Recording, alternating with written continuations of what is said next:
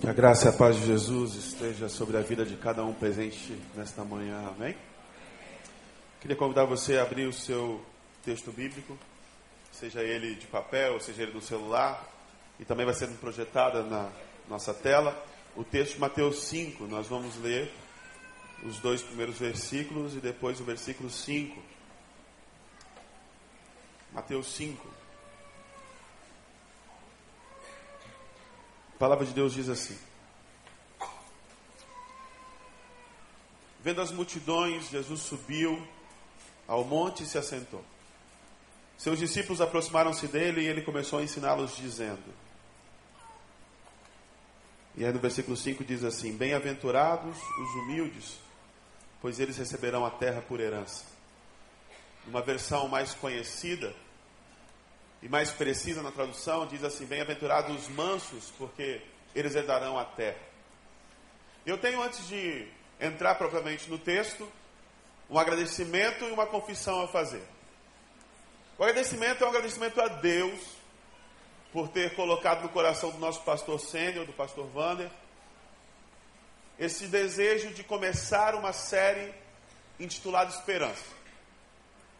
Porque no contexto que nós estamos vivendo hoje no país, principalmente, e muito especial no Rio de Janeiro, o que nós vemos na boca das pessoas é um discurso de desespero, é um discurso de pessimismo, é um discurso de desgraça. E nós precisamos sim, como povo de Deus, erguer uma voz profética e falar dessa esperança que é inabalável dessa esperança que não está afirmada nas circunstâncias, mas sim no Senhor, dessa paz que excede todo entendimento. Então, quando o pastor trouxe no conselho pastoral que nós nos reunimos todas as terças-feiras, e ele trouxe essa ideia, todos nós prontamente abraçamos e acolhemos isso, porque nós entendemos ter sido um direcionamento do Senhor. Eu sou grato a Deus por isso. Porque quem está à frente desse trabalho não é o pastor Wander, mas é o próprio Deus. É Ele que está nos guiando, é Ele que nos está direcionando e tem usado o servo dele de forma poderosa. Mas eu tenho uma confissão também a fazer. E a confissão que eu faço é que, durante esses dias, essas últimas semanas, onde nós temos falado de esperança, eu tenho tido algumas crises também. E uma crise se instaurou no meu coração de uma forma muito contundente no último domingo. Quando o pastor João Emílio subiu ao púlpito e pregou e uma palavra vindo da boca de Deus. E ele falou uma coisa no sermão que me marcou muito.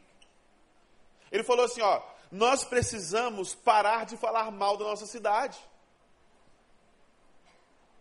E aquilo penetrou no meu coração porque eu preciso confessar que eu tenho falado muito mal da cidade que eu vivo. Porque todo lugar que você olha, você não vê coisas boas. E na verdade, o que nós estamos fazendo é olhar para a nossa cidade com um olhar viciado, porque a nossa cidade não tem só coisas ruins. Nós vivemos numa cidade que tem belezas naturais que são inigualáveis.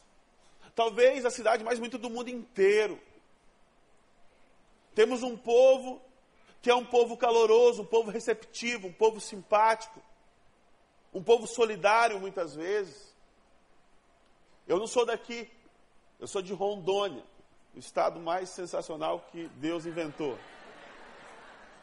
Mas eu me senti muito acolhido aqui.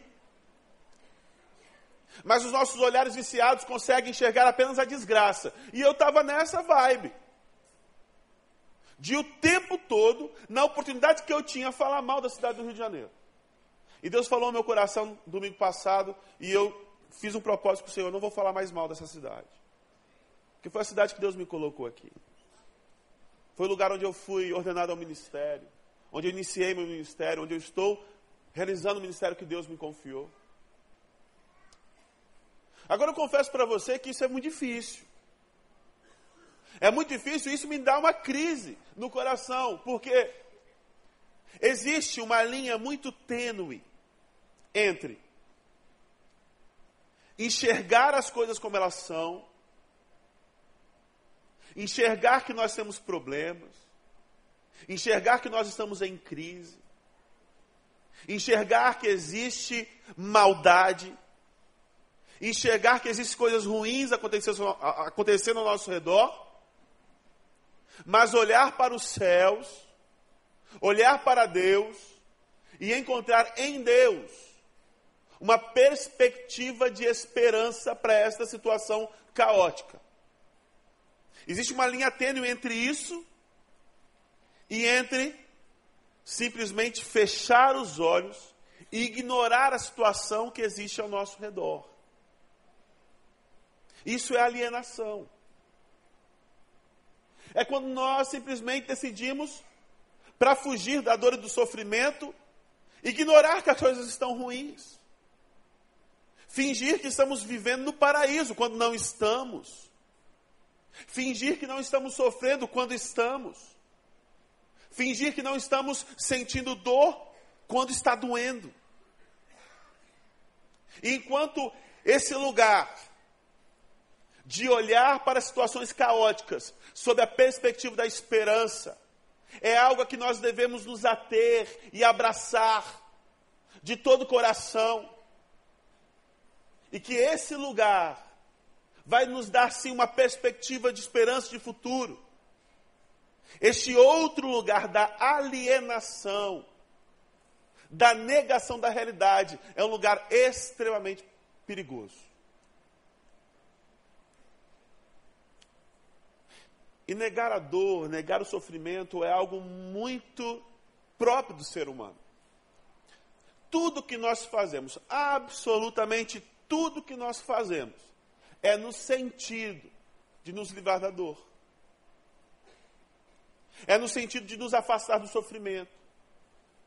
É no sentido de evitar a morte, que é a maior das dores, o maior do sofrimento. Tudo, absolutamente tudo. Pense na tecnologia. Pense no teu telefone celular. Eu tenho um telefone celular aqui comigo. O telefone celular foi inventado para quê? Para evitar a angústia de ter que esperar chegar em casa para fazer uma ligação. Para evitar a angústia de não poder falar com alguém na hora que nós precisamos falar. Porque hoje, se tirar o celular da tua mão, você fica doidinho. E é possível viver sem o celular. Tem estudos científicos que comprovam isso. Que o ser humano é capaz sim de viver sem o celular. Mas o celular, de fato, facilitou muito a vida da gente e nos trouxe um conforto muito grande. De termos todos os contatos que nós precisamos na palma de nossa mão. Nós podemos falar com quem nós quisermos, a hora que nós quisermos. Tudo que o ser humano faz, tudo que o ser humano inventa, é no sentido de fugir da dor e do sofrimento e de encontrar prazer e conforto. Há um negócio muito interessante. Controle remoto. Controle remoto é um negócio fascinante. Eu, um dia desse, estava lá em casa, eu passei uns 30 minutos procurando controle remoto. Sabe quando o controle remoto entra dentro do sofá, se esconde e nunca mais ninguém acha? Aconteceu lá em casa. E depois de uma busca desesperada pelo controle remoto, eu percebi que se eu levantasse e fosse até a televisão, eu poderia também trocar o canal. Olha que coisa interessante. Como é que eu tinha me esquecido disso? Eu sempre fiz isso, aliás, quando eu era pequeno, eu era o controle remoto do meu pai. Porque quem inventou o controle remoto não foram cientistas, não, foram pais e mães. Meu filho, aumenta o volume da televisão. Essa geração mais novinha que nasceu aí na época já do, do, do controle remoto não sabe o que, que, é isso. Mas quem, é um pouco, quem riu é porque é mais velho, está entregando a idade. Sabe o que, que é isso? Sabe o que, que é a televisão que muda assim só no botão. E a gente, né, que era filho, tinha que levantar e aumentar o volume, trocar de canal, corrigir a antena, botar um mobrilzinho na ponta da antena. Era assim que as coisas funcionavam. Mas essa é a grande realidade em relação à dor e sofrimento. Nós estamos o tempo todo, o tempo todo fugindo disso, querendo nos esquivar disso. A teologia da prosperidade é o símbolo disso nas igrejas. É uma teologia que troca a cruz pelo sorriso. Que troca o sacrifício, a entrega, a abnegação pelas vitórias e falsas promessas. E pela promessa falsa de que se você vier a Jesus, os seus problemas vão acabar. É, é a igreja tabajara. Os seus problemas acabaram. Olha o pessoal velho rindo. Os seus problemas acabaram. Um logo muito famoso de uma das maiores igrejas dessa linha da teologia da libertação é pare de sofrer. E as pessoas vão aos milhares, vão aos milhões. Porque quem não quer parar de sofrer? Quem não deseja isso? Se abster do sofrimento.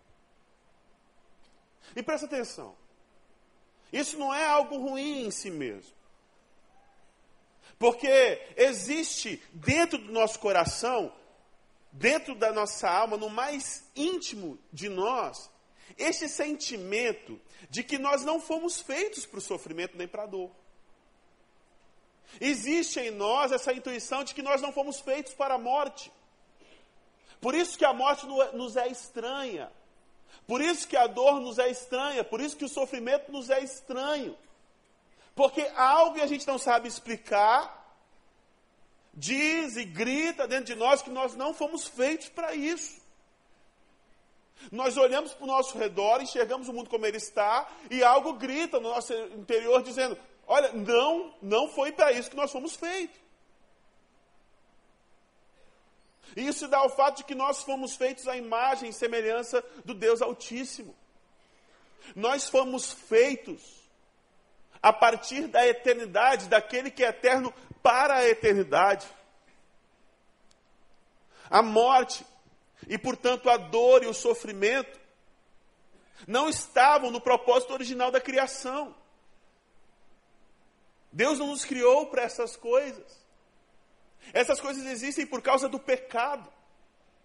A morte, a dor e o sofrimento são acidentes de percurso por causa do pecado. E é por isso que em nós existe esse clamor, existe esse grito por paz, por prazer, por alegria, por sentido, por satisfação. Porque quem colocou isso em nós foi o próprio Deus. Mas preste atenção. Nós não podemos cair na cilada de que por causa desse sentimento de fugir da dor, de fugir do sofrimento, nos deixar se tornar cegos.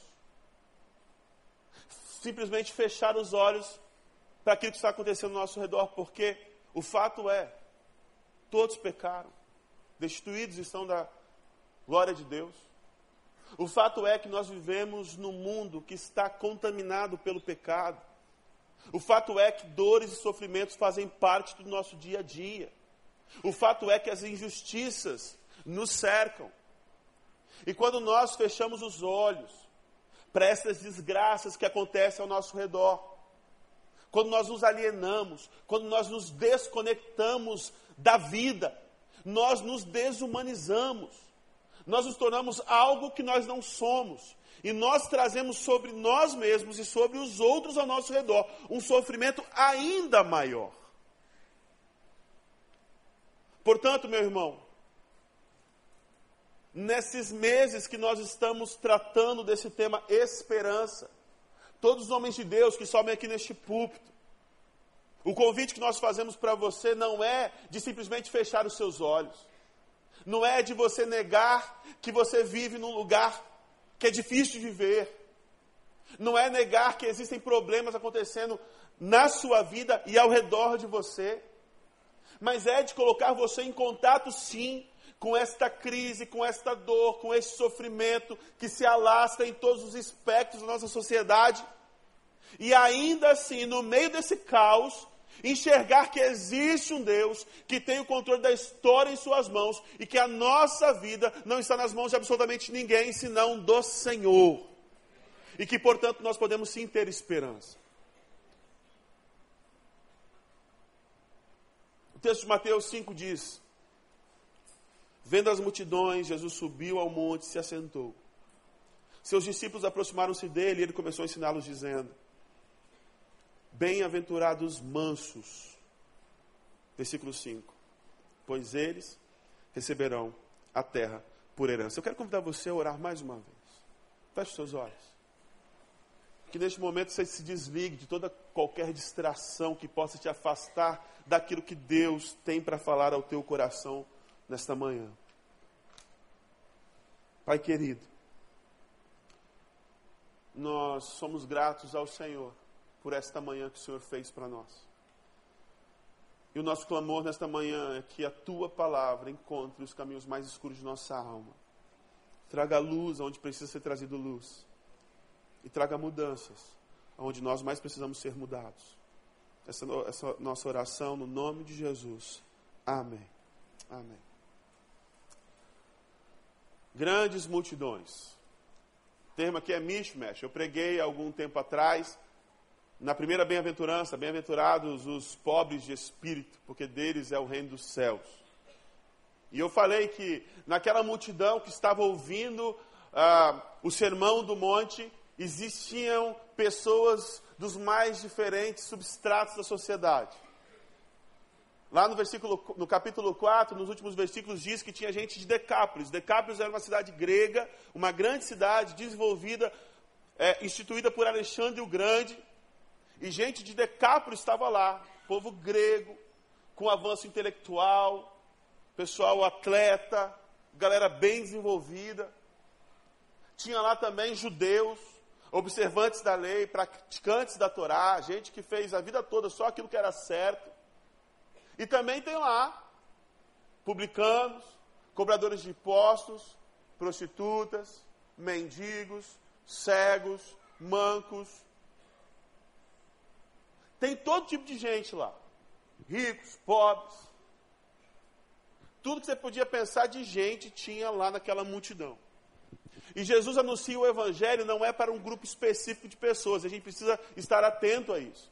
Jesus não escolhe para quem ele fala do reino de Deus. Jesus não escolhe aonde que a semente é jogada, a semente simplesmente é lançada. E Jesus fala para este grupo de pessoas, das mais, ah, das mais diversas etnias, dos mais diversos das mais diversas situações econômicas, e ele fala o seguinte: Bem-aventurados são os mansos, porque eles herdarão a terra. E esta pergunta de quem vai herdar a terra era uma pergunta legítima. Era uma pergunta que as pessoas faziam: quem é o dono da terra? Quem é o dono legítimo de tudo aquilo que nós estamos vivendo, de tudo aquilo que nós estamos vendo? E a impressão que nós temos quando nós olhamos para a nossa realidade, e a mesma impressão que aquele povo tinha quando olhava para a sua realidade, é que os donos da terra são aqueles que fazem algazarra, os que fazem barulho, aqueles que aparecem. Que os donos da terra são os espertos, os fortes, aqueles que conseguem tirar vantagem em toda a situação, aqueles que conseguem acumular e acumular e acumular e com esses recursos que eles acumulam, eles acumulam ainda mais, como se fosse uma bola de neve. A impressão que nós temos é que quando nós olhamos para o nosso mundo, e a mesma, é, é o mesmo mundo que tinha lá atrás, as coisas não mudaram tanto assim, que os donos da terra são os ricos, são os bons, são os fortes, os inteligentes, os espertos, os fitness. Que agora quem manda é fitness. Tudo é fitness. Tudo é sem glúten, tudo é low carb. Dia desses eu, eu tenho, nesse copo d'água aqui está escrito assim, não contém glúten. Na água, eu não esperava que contesse glúten mesmo. Quando nós olhamos para nosso redor, a impressão que nós temos é que os donos da terra são aqueles que pisam em cima dos outros para crescer na vida. São aqueles que usam as pessoas e exploram as pessoas. São aqueles que dominam, que massacram, que subjugam. Aqueles que tiram vantagem em absolutamente tudo. Aqueles que pegam o que não é seu. Quem são os herdeiros da terra? Porque a gente sabe como as coisas funcionam. A gente sabe que tem gente que manda e gente que obedece. A gente sabe que tem gente que tem muito e tem gente que não tem nada. A gente sabe que tem gente que está ganhando e tem gente que está perdendo. É a lei do mais forte, do mais adaptado. Ganha quem é melhor. E essa pergunta era uma pergunta viva: de quem é a terra? Quem é o herdeiro da terra? E Jesus não é o primeiro a fazer essa colocação. Aliás, era um termo muito comum. Isaías já tinha usado o mesmo termo. Lá em Isaías 60, no versículo 21, diz: E todos os do teu povo serão justos, para sempre herdarão a terra.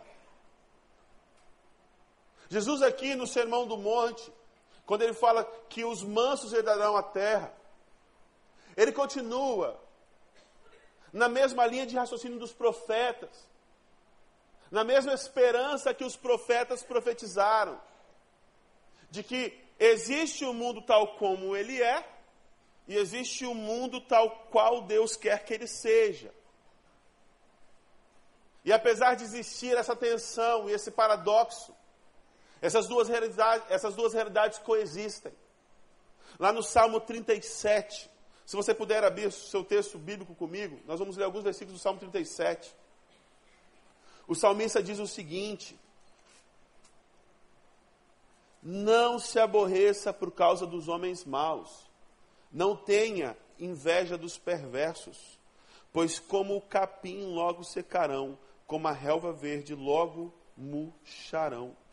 Lá no versículo 9 diz assim: Pois os maus serão eliminados, mas os que esperam no Senhor receberão a terra por herança. No versículo 11 diz assim: Mas os humildes, os mansos, receberão a terra por herança e desfrutarão pleno bem-estar. O versículo 18 diz: O Senhor cuida da vida dos íntegros, e a herança deles permanecerá para sempre. No versículo 22 diz: Aqueles que o Senhor abençoa receberão a terra por herança, mas o que ele amaldiçoa serão eliminados. O salmista diz que existe sim uma realidade, existe sim a perversidade, existe sim a maldade, existe sim a injustiça. Mas ele começa o texto dizendo assim: gente, olha, calma, calma, relaxa, fica tranquilo, porque olha só, não se aborreçam por causa dos homens maus, não tenham inveja dos perversos, pois como o capim logo secarão, como a relva verde logo murcharão. Jesus fala para uma audiência que está dentro de um contexto geopolítico muito tenso, muito complicado. Quem dominava a terra naquele instante, naquele momento da história, é o Império Romano. O Império Romano controlava tudo que vinha desde a Inglaterra até a Índia. Praticamente todo mundo conhecido naquela época estava dentro do domínio do Império Romano.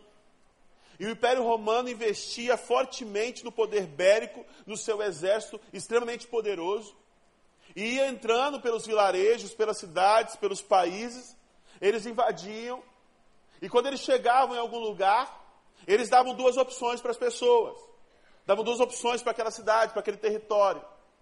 Ou vocês confessam que César é Senhor, que Ele é Deus, e vocês se prostram diante de Roma, ou vocês vão ser aniquilados, destruídos.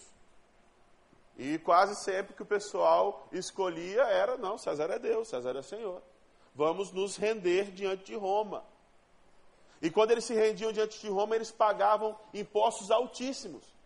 E esse dinheiro dos impostos altíssimos eram reinvestidos no poderio militar para continuar a sua expansão e o seu império de opressão. Então nós temos lá, na terra do povo judeu, soldados romanos desfilando para lá e para cá. O opressor dominando, a maldade reinando. Agora você imagina na cabeça do povo judeu, que conhecia o verdadeiro Deus, que sabia que César não era Senhor, que César não era Deus e que Jeová era Deus. Imagina a crise desse povo quando vê os soldados de Roma, os soldados do império, controlando a situação. A crise que nos gerou no coração, poxa, essas pessoas que sequer reconhecem a autoridade do nosso Deus, que sequer reconhecem que existe um Deus. É esse povo que detém o poder. É este povo que controla, aparentemente, a história. É este povo que detém os recursos. É este povo que está por cima. É este povo que nos está subjugando.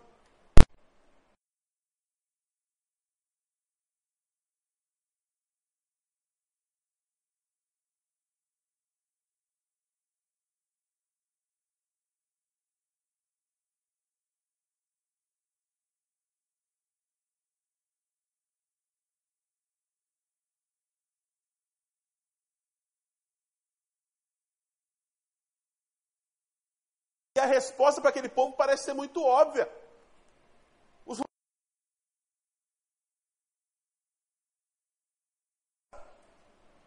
é quem tem mais dinheiro. É quem tem as melhores armas. O dono da terra, os herdeiros da terra são os romanos. Isso é muito claro. Quando nós olhamos para a nossa realidade, a resposta também é muito clara. Os donos da terra são os perversos. É eles que estão no controle. Os donos da terra são os homens maus. É eles que estão nos aterrorizando, nos subjugando, nos oprimindo. Sejam os ladrões das ruas, sejam os ladrões dos escritórios, os ladrões dos ministérios. É este povo que está no controle, são estes os herdeiros da terra.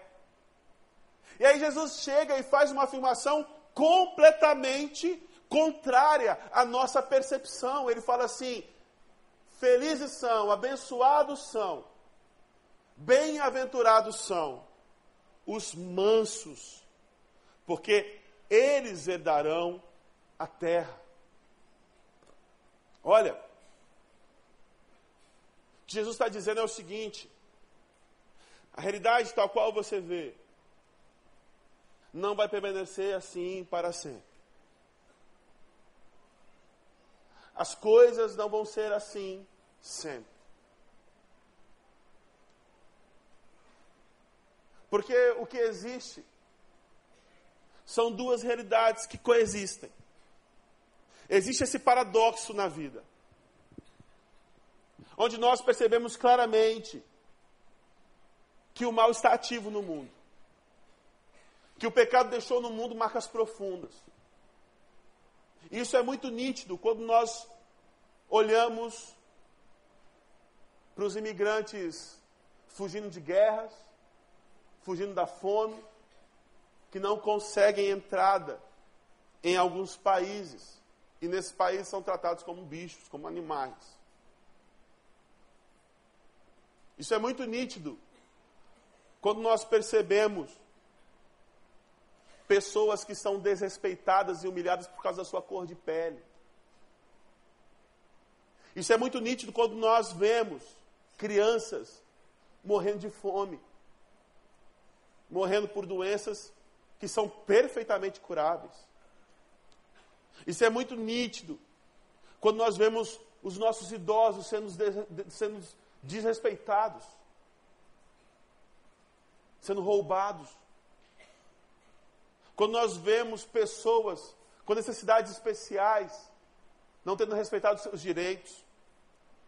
Quando nós vemos os nossos governantes e grande parte da nossa classe política defendendo apenas os seus interesses, desviando recursos que teriam sido destinados à educação, à saúde, à segurança, e por causa do egoísmo, da ganância, fazem com que nós paguemos o preço e soframos e muita gente morre por causa disso, porque não tem um tratamento de saúde adequado, porque não tem segurança adequada, porque não recebe educação. Nós percebemos que a maldade existe sim no mundo, quando nós vemos pessoas matando outras por causa de um cordãozinho de ouro, por causa de uma briga de trânsito, de uma batida. E os motivos são os mais banais. E todas as vezes que nós vemos no noticiário essas notícias terríveis, para nós fica muito claro que existe no mundo algo de muito errado. E que existe sim maldade, existe sim injustiça, existe sim perversidade.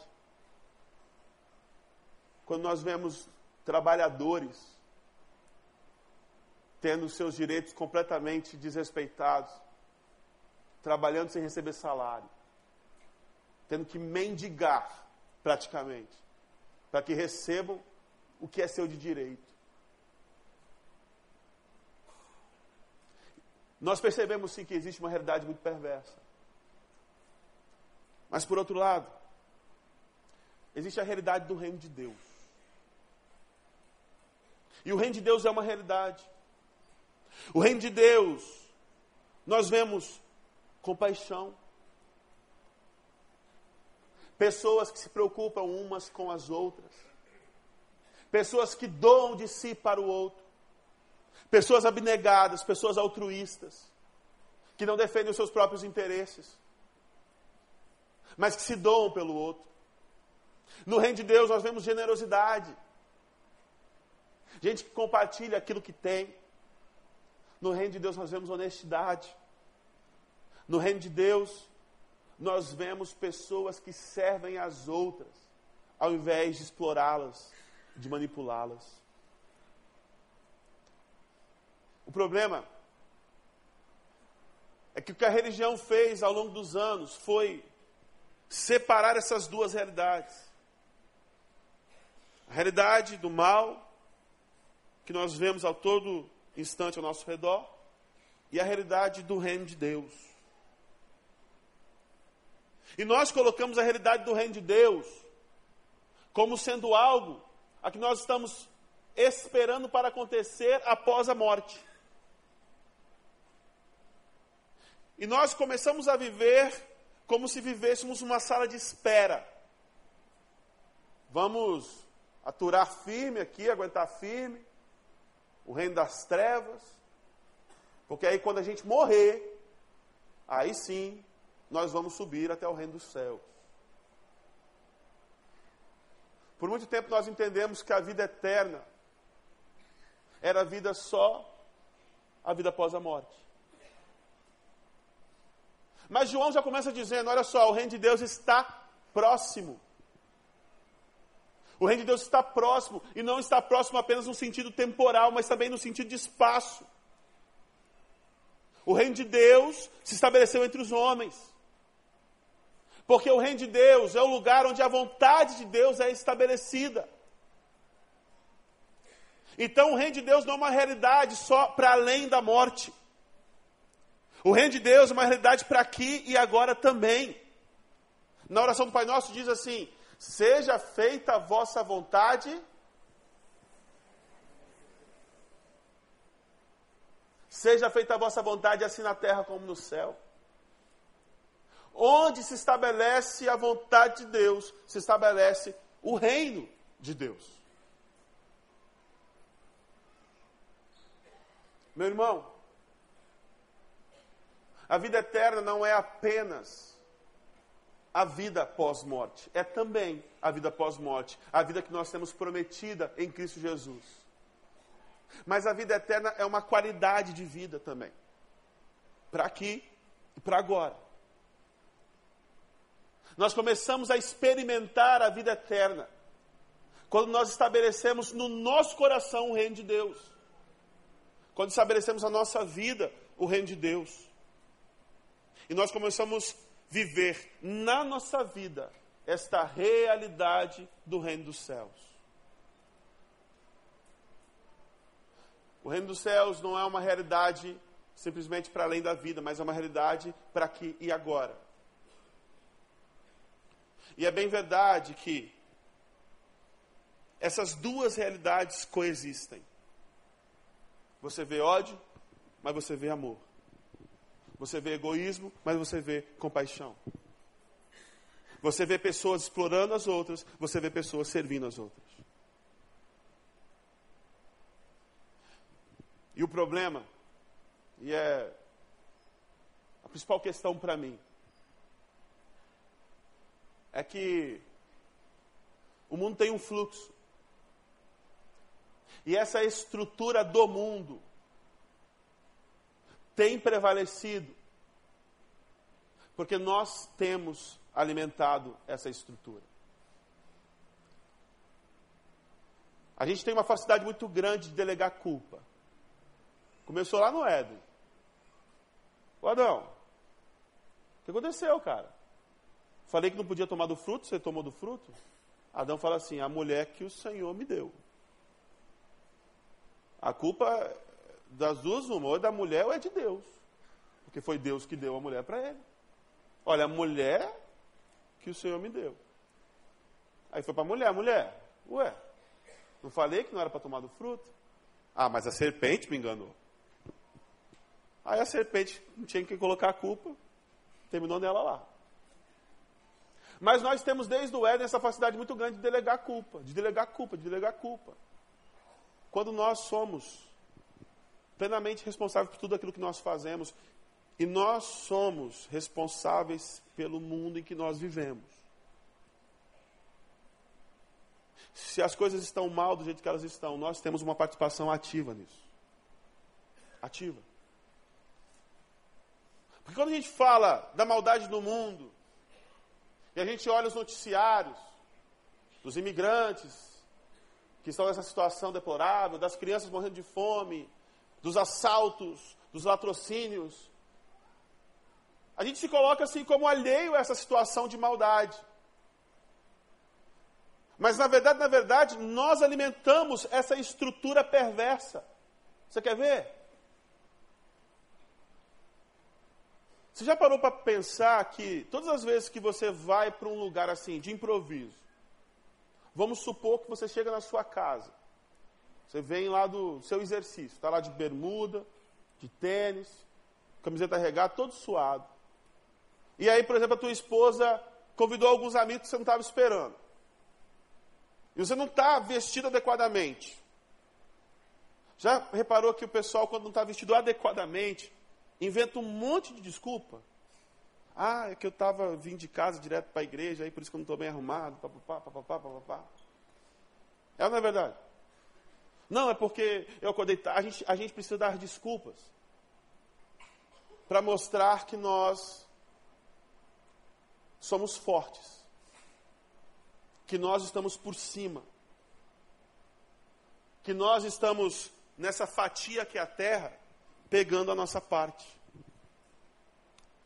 Você quer ver quando você compra um carro? Você não compra um carro geralmente só porque o carro é bom. Você compra o um carro porque aquele carro diz ao seu respeito muita coisa. Esse cara tem poder.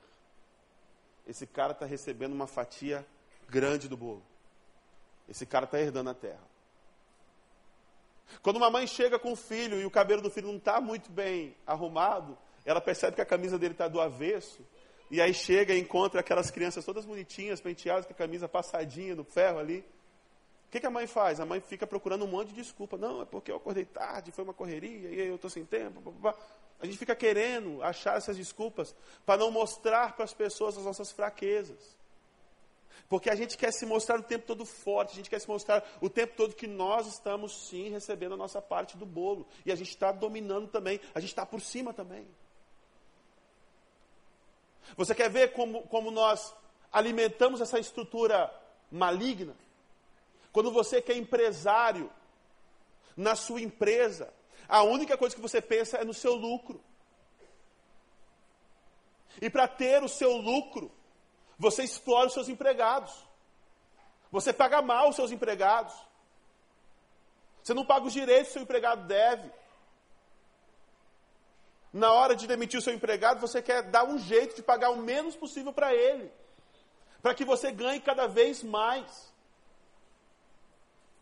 Você que é patrão, quer ver como você alimenta essa estrutura? Você que é patrão, você não pode dar um elogio para o seu empregado, porque na tua cabeça, se você falar a verdade para o seu empregado que ele está indo bem, ele vai começar a ir mal. A sua desculpa é a seguinte, mas é assim que as coisas funcionam. É assim que o mundo é. Aí você explora, aí você maltrata, Aí você aterroriza. Já viu gente que o, o prazer que tem é aterrorizar os outros? É botar medo. Porque acha que através do medo a pessoa vai fazer alguma coisa. E aí você pergunta, mas por que você não muda a sua atitude? É porque o mundo é assim.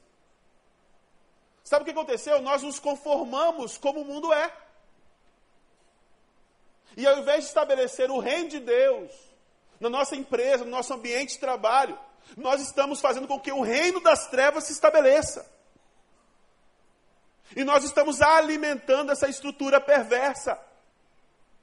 Você quer ver como você alimenta a estrutura perversa? Quando você, no teu trabalho, é desonesto com o teu empregador, rouba o teu empregador, faz de tudo para passar o teu empregador para trás,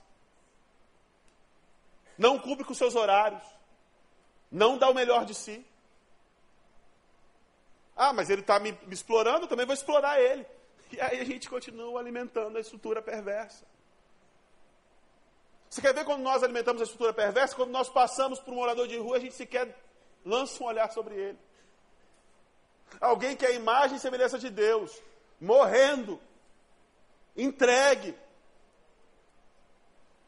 Alguém por quem Jesus derramou o seu sangue, vivendo uma situação desumana, e nós simplesmente viramos o nosso rosto. Quer ver como nós alimentamos a estrutura perversa?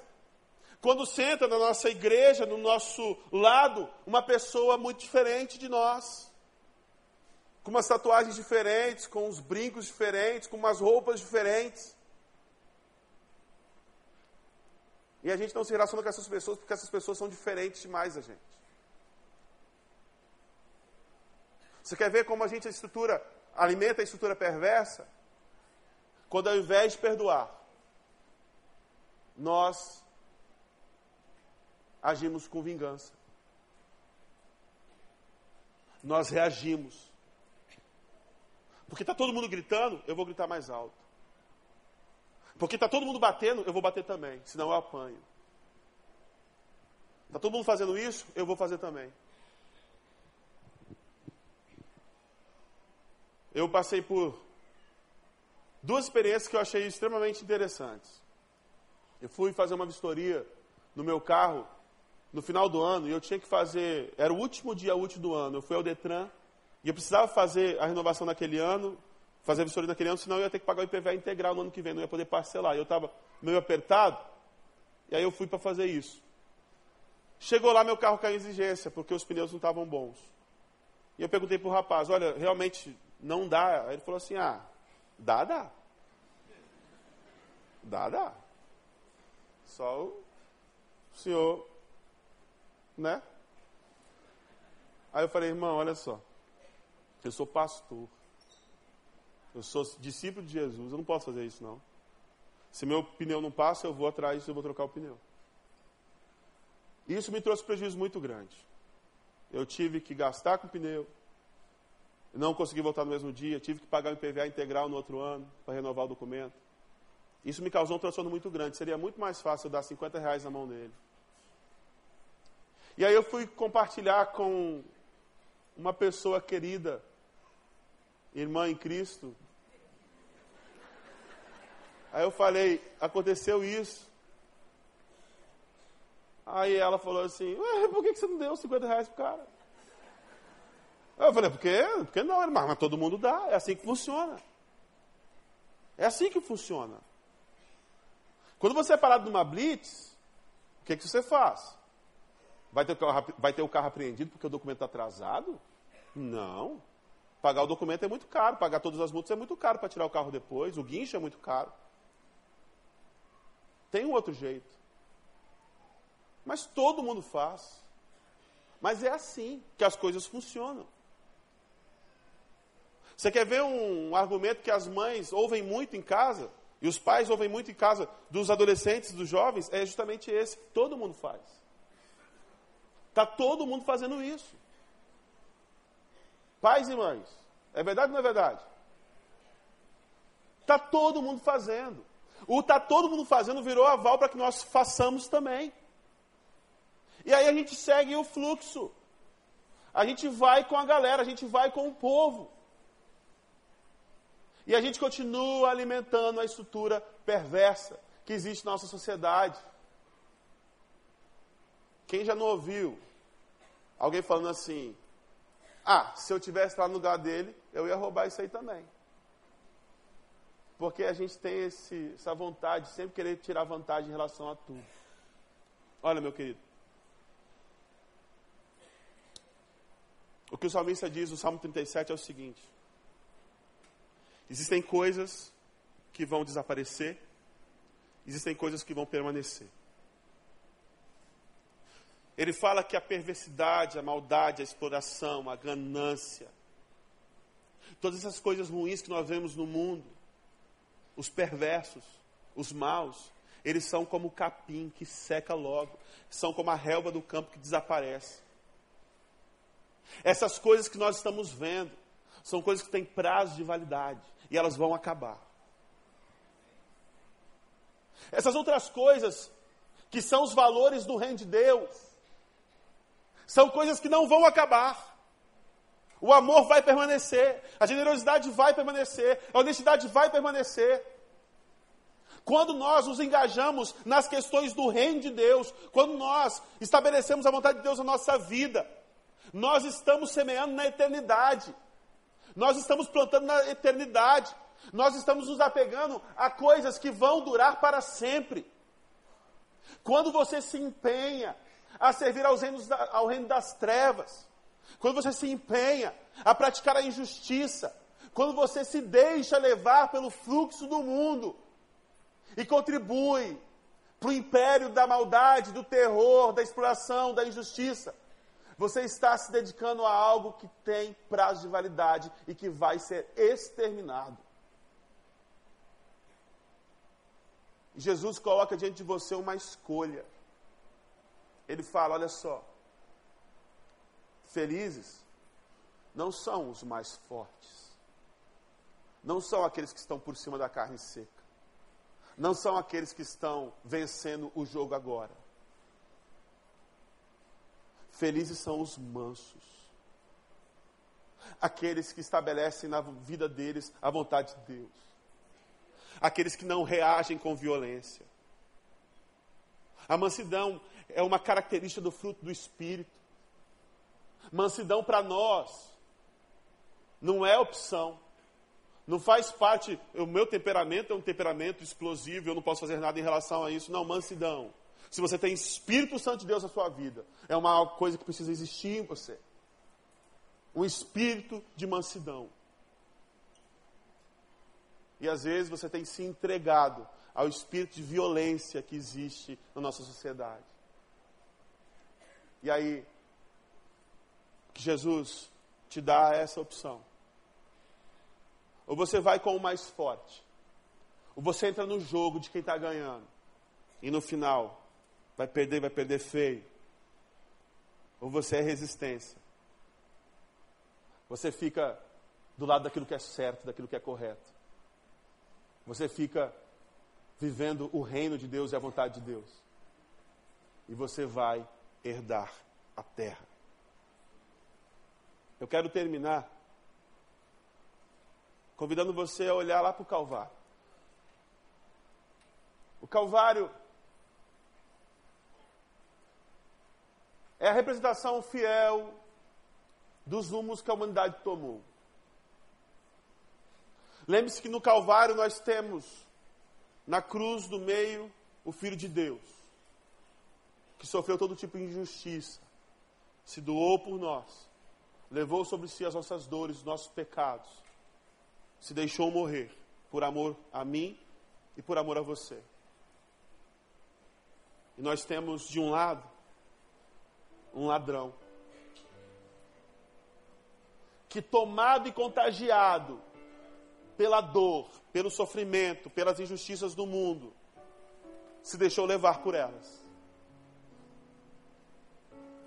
E se tornou cego. E não conseguia enxergar que ali do lado dele estava o Filho de Deus. E ele se rebela. E ele debocha. Só que do outro lado, tem um outro ladrão. Culpado. Que sabe que é culpado. Mas que diante de Jesus, reconhece em Jesus Deus. E que fala para ele: Lembra-te de mim. Lembra-te de mim. O paradoxo da vida entre o mal e o bem é resolvido ali no Calvário. Jesus responde aquela pergunta com um convite. Hoje mesmo estarás comigo no paraíso. O convite de Deus para você nesta manhã é que você pare de alimentar as estruturas perversas deste mundo. É que você reveja a forma como você tem conduzido os seus negócios, você que é empresário. É para que você reveja a forma como você tem conduzido o seu emprego, você que é empregado. É para que você reveja a forma como você tem cuidado da sua família, você que é pai de família, você que é mãe de família. É que você reveja a forma como você tem se relacionado com seus pais, você que é filho, com seus irmãos, você que tem irmãos, com seus amigos, com a sua igreja.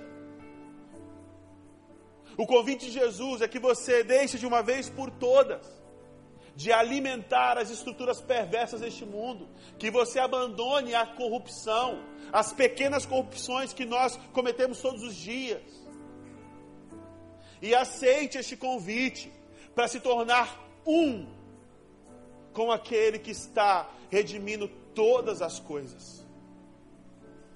O reino de Deus não é uma realidade para ser vivida apenas depois da sua morte. O reino de Deus é uma realidade para ser vivida aqui e agora na sua vida. E não só na sua vida, mas na vida da sua família. Não só na vida da sua família, mas lá no teu emprego, no teu trabalho, na sua faculdade. E é assim que a realidade que nós vemos vai ser transformada. Quando em primeiro lugar a vontade de Deus for estabelecida na minha e na sua vida. Quando o reino de Deus for uma realidade neste lugar. O C.S. Lewis fala aqui o seguinte: quando nós buscamos a verdade, nós encontramos conforto. Mas quando nós buscamos o conforto, nós não encontramos a verdade e nem conforto. Aquele ladrão busca em Jesus não conforto, mas a verdade. E ele encontra em Jesus conforto. E o convite de Jesus essa manhã para você é para você buscar em Jesus, que é a verdade, o conforto para sua alma, a esperança para sua alma. E essa esperança esse conforto você vai poder compartilhar com todos ao seu redor. Eu quero convidar você a ficar de pé. Nós vamos cantar essa canção. Essa canção que é o Pai Nosso. Essa canção que é um clamor para que a justiça de Deus se estabeleça no nosso meio. Para que a vontade dele se estabeleça no nosso meio. E que você faça dessa canção a afirmação da sua vida para que o reino de Deus venha até você, a sua casa, a sua família, ao seu trabalho, a sua empresa, a sua escola, a sua faculdade, aos seus amigos, para que o reino de Deus se estabeleça no teu bairro, nessa cidade. Que ao invés de nós reclamarmos dessa cidade, que nós sejamos instrumentos de Deus para a transformação desse lugar. Que o Rio de Janeiro seja conhecido por um povo que faz com que a vontade de Deus é estabelecida na sua vida e que proclama as boas novas, as boas notícias do reino de Deus. Vamos cantar essa canção.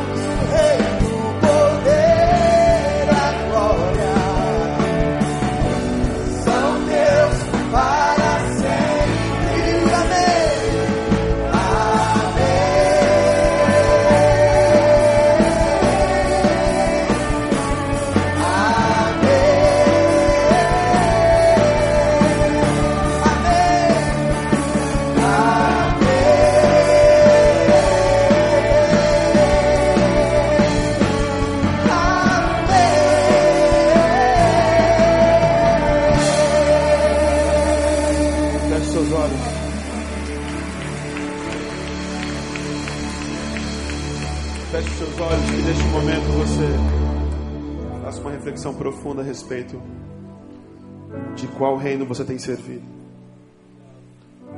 a qual reino você tem cooperado ativamente.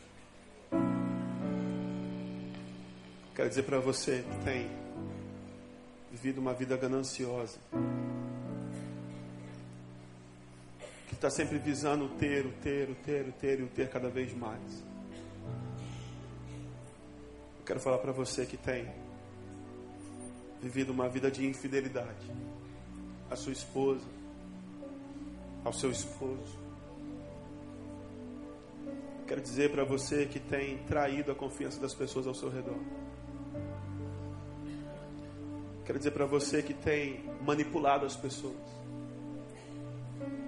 A você que tem praticado corrupção no seu dia a dia, nas pequenas coisas. Você que tem explorado o mais fraco. Você que tem usado as pessoas. Você que tem governado no seu âmbito de governo um governo de medo. Você que tem provocado divisões. Quero dizer uma coisa para você.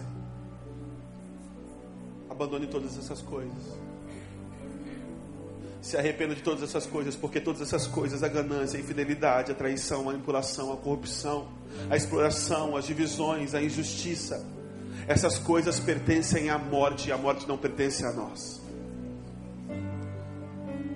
Eu quero convidar você a viver no reino de Deus.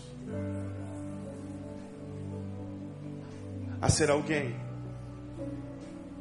que busca ser ao invés de ter. A ser alguém que não se preocupa em acumular, mas sim em dividir, em repartir. Alguém que é fiel aos seus compromissos, que honra o seu cônjuge, que honra a sua esposa, que honra o seu esposo. A trocar as traições as pessoas ao seu redor, aos seus amigos, pela verdade, pela fidelidade. Ao invés de manipular, servir as pessoas. Ao invés de se corromper, ser agente de transformação. Ao invés de explorar o mais fraco, estender a mão ao mais fraco. Ao invés de provocar divisões, que você seja o ponto de união. Ao invés da indiferença com o mundo de dor, que teu coração se encha de amor. Faça essa oração, Senhor. Que o seu reino seja estabelecido na minha vida. Venha o teu reino na minha vida. Que eu não seja mais instrumento de Satanás para que o reino das trevas continue avançando. Mas que eu seja um instrumento poderoso nas tuas mãos, para que a tua vontade seja estabelecida na minha vida, na minha casa, na minha família, na minha faculdade, no meu trabalho, no meu bairro, na minha cidade, no meu país. Faça essa oração de todo o seu coração. Senhor, nós estamos na tua presença. Buscamos a tua face, Senhor e dizendo, meu Pai, que nós somos sim culpados. Nós sabemos, meu Pai, que nossas mãos estão sujas de sangue, que nós somos sim responsáveis por muitas das dores que nós vemos no nosso mundo. Nós te imploramos, meu Pai, pelo sangue do Cordeiro que foi derramado em nosso favor nos purifique de toda injustiça, nos lave no sangue libertador de Cristo Jesus.